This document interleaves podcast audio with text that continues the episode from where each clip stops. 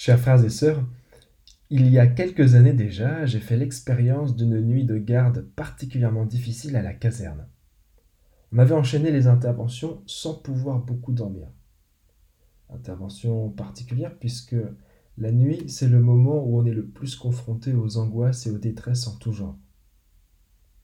Le lendemain, un copain de la garde montante, en voyant ma tête, m'a dit avec un peu d'humour Alors, tu as pris conscience que la nuit est un autre jour? Remarque pertinente, sauf que pour avoir une vie équilibrée, la nuit est un autre jour, certes, mais chômé.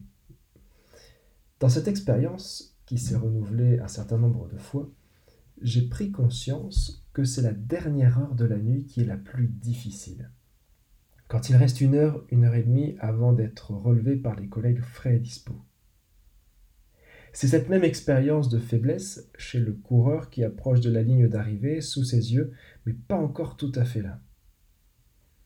C'est le moment où on atteint un niveau élevé de frustration, de découragement ou de stress juste avant d'atteindre un objectif ou de réussir quelque chose. C'est une phase où on peut se sentir submergé par les émotions négatives et où il peut sembler que tout l'effort qu'on a investi ne porte pas ses fruits. C'est ce qu'en coaching on appelle le point de rupture. Et c'est précisément à ce moment-là qu'on a un choix de la volonté à poser, un choix qui fait abandonner l'effort ou un choix qui fait surmonter l'épreuve. Ce moment décisif reste une épreuve humaine, mais il est aussi une opportunité pour grandir dans la foi en soi voire même dans la foi en Dieu. Ce moment, c'est typiquement l'expérience de Saint Pierre dans notre évangile. Avec les autres disciples, ils sont livrés à eux-mêmes sans Jésus. Ils essuient une tempête dans la barque toute la nuit, ils avancent avec un vent contraire, et ce n'est que vers la fin de la nuit que Jésus revient. Une autre traduction nous dit à la quatrième veille de la nuit ce qui indique qu'on tutoie presque le crépuscule.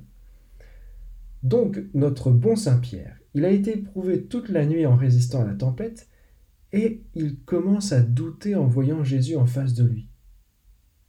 Jésus qu'il a quitté quelques heures auparavant, après la multiplication des pains, qui s'est produite juste après la transfiguration. Mais qu'est-ce qui lui arrive? Pourquoi est-ce qu'il perd ses moyens? Point de rupture. La réalité est trop évidente pour être vraie. Cette expérience, on l'a tous vécue à un moment ou un autre. Au travail, dans les projets, dans la famille, dans la foi. Le point de rupture, on l'a tous déjà atteint et peut-être même plusieurs fois.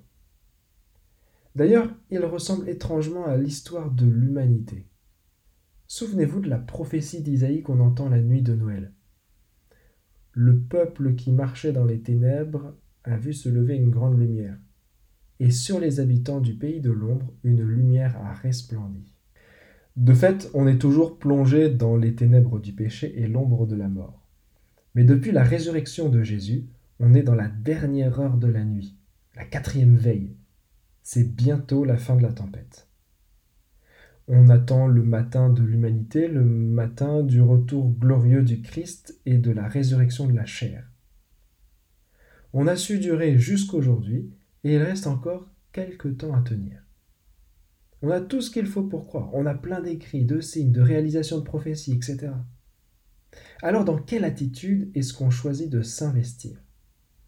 Est-ce qu'on cède au bruit du monde où tout va mal? Il y a trop de CO2, une baisse du pouvoir d'achat, des soulèvements sociaux, la guerre à nos portes? Ou bien est-ce qu'on fixe Jésus dans les yeux et on marche paisiblement sur la mer déchaînée. C'est là que bascule notre destinée, à travers un grand choix. Un grand choix qui n'est en réalité qu'une série de petits choix quotidiens. Cette grande décision qu'on peut prendre quand on atteint le point de rupture, c'est celle du repli intérieur. Quelques instants. Le repli intérieur dans un lieu particulier qu'on a tous en soi. Sainte Thérèse d'Avila l'appelle la citadelle intérieure. L'abbé Cario l'appelle la citadelle imprenable, titre de son livre. Saint François de Sales l'appelle le lieu de retraite spirituelle, C'est un port d'attache, une zone de repli qui permet de se ressourcer pour rester en communion avec Dieu. Un aller-retour dans cette zone et tout repart. C'est un travail quotidien pour se familiariser avec elle et pour l'agrandir. Quand on sait y trouver refuge, plus rien, plus rien ne peut nous arriver. Quand on arrive à ce point de rupture, ou quand on vient de pécher, n'offrons pas une nouvelle victoire aux démons sur un plateau d'argent, celle de la désespérance, du découragement, de l'autodestruction. La technique chrétienne de tous les grands spirituels, c'est l'abandon au Seigneur le repli intérieur dans sa citadelle, là où Dieu demeure, tout au fond de nous. Et l'évangile va encore plus loin. Pendant le récit de la transfiguration, dimanche dernier, Jésus a montré à Pierre ce que serait un corps glorieux après la résurrection. Maintenant, dans cet évangile, en le faisant marcher lui aussi sur les eaux, il lui fait partager les effets de la résurrection et du corps glorieux. L'effet de ce fameux repli en soi permet la communion avec Dieu, et il permet aussi de libérer la puissance de la résurrection du Christ qu'on a aussi en nous depuis le baptême. C'était une conviction très forte chez Saint Séraphin de Sarov. La résurrection habite en nous, il faut la libérer. C'est l'étape supplémentaire dans laquelle Saint Pierre se vautre une nouvelle fois. Mais c'est pas grave, parce qu'à force de persévérer, c'est lui qui finira par réaliser de très grandes choses dans les actes des apôtres. La suite de l'évangile, dimanche prochain, c'est l'arrivée des disciples sur l'autre rive en territoire païen. On quitte la terre bénie et confortable pour arriver en terre inconnue, en terre hostile.